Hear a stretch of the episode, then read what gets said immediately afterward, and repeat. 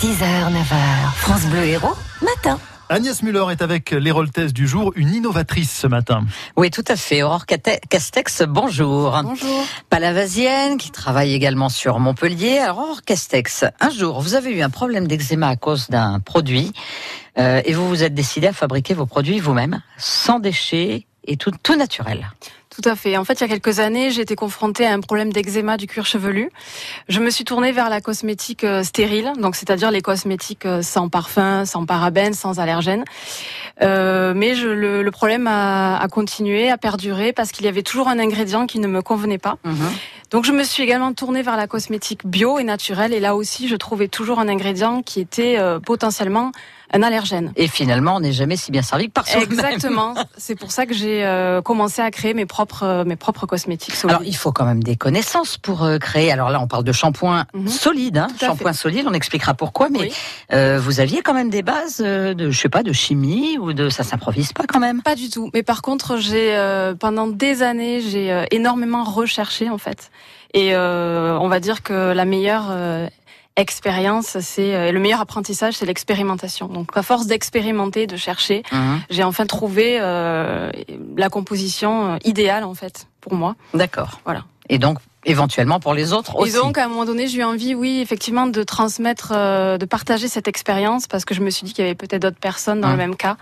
Et effectivement, aujourd'hui, il y a des clients qui me font des retours et qui ont été dans le même cas et qui sont contents d'avoir trouvé. ces Alors parlons du, du, du produit une minute. C'est un Mhm. shampoing solide. Pourquoi solide? Il y a une explication. Oui, il y a une explication. Euh, L'intérêt, c'était également de faire quelque chose qui soit écologique. Donc, euh, l'idée avec un shampoing solide, c'est de faire du zéro déchet. Mon, obje- mon objectif, zé- zéro flacon plastique, ça. etc. Zéro déchet dans la salle de bain, euh, zéro plastique. Donc, euh, qui plus est, en plus avec un emballage qui est biodégradable, puisque le papier euh, d'emballage est, euh, est recyclable et vous pouvez le mettre au compost alimentaire. Alors, vous avez amené quelques échantillons. Il y a le mode d'emploi avec, Oui. c'est tout simple. hein, c'est un shampoing qu'il faut juste faire mousser. Oui. Euh, alors après, la question que je me pose, moi, c'est voilà, on se lance comme ça à la maison presque, hein, mais on sait très bien que maintenant, pour lancer des produits et notamment des produits cosmétiques, il y a quand même énormément de contrôle. Tout à fait. Il y a- vous, vous avez franchi toutes ces barrières. Tout à fait. Donc c'est vraiment un processus qui peut être, euh, on va dire, assez long, mais euh, qui est vraiment, qui a été fait dans les règles de l'art. Et donc euh, après, euh, on, on déclare les cosmétiques à l'Observatoire des cosmétiques, le portail européen des cosmétiques, etc. Mhm. voilà. Bon, euh, pour l'instant, vente par internet? Pour l'instant, vente par internet sur euh, quelques foires et salons à venir, et peut-être bientôt chez des distributeurs sur Montpellier, des magasins bio ou des commerces, Mhm. Des commerces, on va dire, euh, oui, tout ce qui est naturel.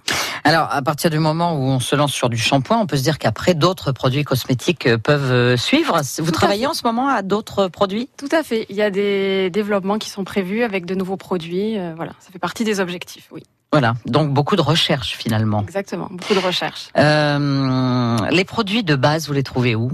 Les produits de base, en fait, euh, je travaille avec plusieurs fournisseurs et j'essaye euh, autant que possible de prendre des ingrédients, puisque tous les ingrédients sont d'origine naturelle. Euh, Il y a quoi par exemple dans ces shampoings? Alors, parce qu'il y y, a une gamme de plusieurs shampoings. Il y a hein. une gamme de plusieurs shampoings. Les ingrédients sont entièrement naturels. Tous les ingrédients qui peuvent être issus de l'agriculture biologique le sont, euh, comme par exemple des huiles végétales ou des extraits de fleurs. Mhm. Euh, tous les ingrédients qui peuvent être locaux le sont également. Euh, et euh, après, donc euh, voilà, c'est vraiment des ingrédients euh, entièrement naturels. Mhm.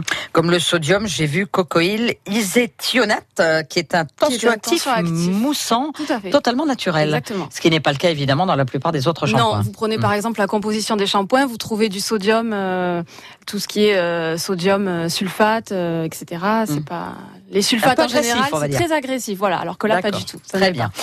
Alors, euh, AIMSA, c'est le nom Vous- de vous- ces produits. Alors les shampoings Aimsa, Aimsa, ça s'écrit A H I M S A. Et ça signifie quelque chose. Oui, tout à fait. Je suis professeur de yoga et dans la philosophie du yoga, Aimsa, ça signifie bienveillance.